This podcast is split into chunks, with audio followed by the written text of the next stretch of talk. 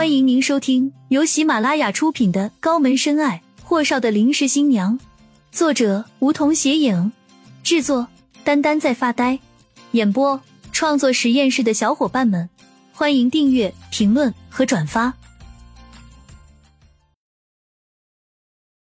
第九十四集，秦皇水镇的客栈都是当地的民居，站在古香古色的吊脚楼顶。放眼望去，夜色中的水镇古城，和他梦里模糊的记忆里几乎一样。远处是绕着小城的河流上游荡的小船，船头挂着大红灯笼，还有悠扬的笛声和小曲儿。光可见人的青石板街道上，全是摩肩接踵的游客，可没有安城的喧闹。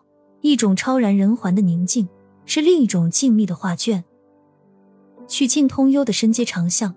身旁仅仅唯一的一幢幢青瓦木楼和一户挨一户的小商铺，仿佛在述说着几百年来小小古城的富庶繁华。如果说故宫是帝王的天堂，那么秦皇水镇便是平民的乐园。红石跳檐小桥流水人家，清澈的河水倒映着星空稠密明亮的星子，在水面上闪烁着。轻轻拍照的手机抖了下，手机差点掉地上。喂。一个字落下，手机外壳的小兔子耳朵被厉谨言捉在手里，在他瞪大的眼前晃了晃。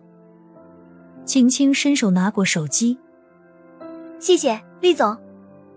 您不是和张总去喝茶了吗？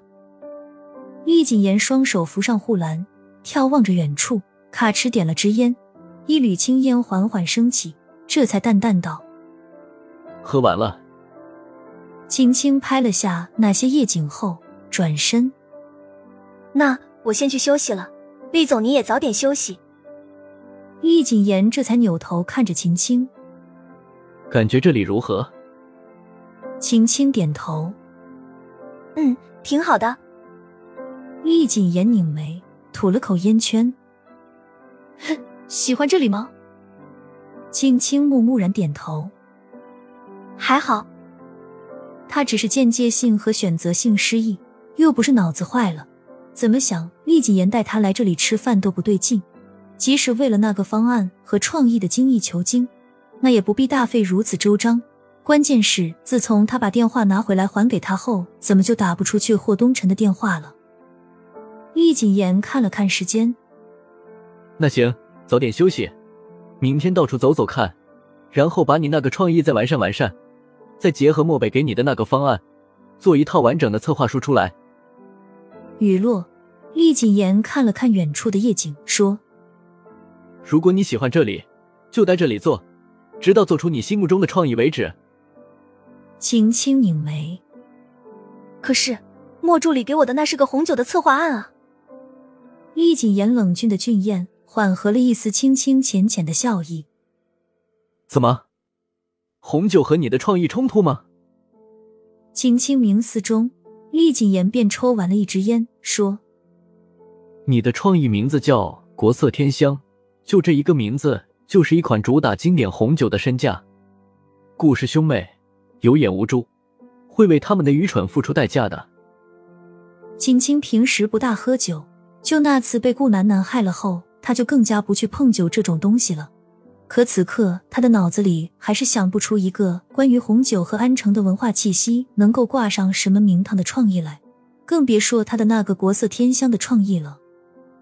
他对顾氏兄妹的影响确实不好，不知道为时，一看到他们就由衷的从心底里恐惧，不喜欢和他们接触。还好这次没选上他的文案，他倒是偷偷乐了。见秦青发呆，可他的唇角还是带着笑意。厉谨言睨了他一眼，傻笑什么了？去休息，不要想创意了。明天早点起来看日出，明天下午再看日落，你会有灵感的。我相信你，青青。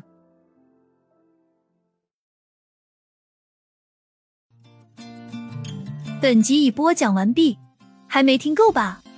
那赶紧订阅吧，下集更精彩。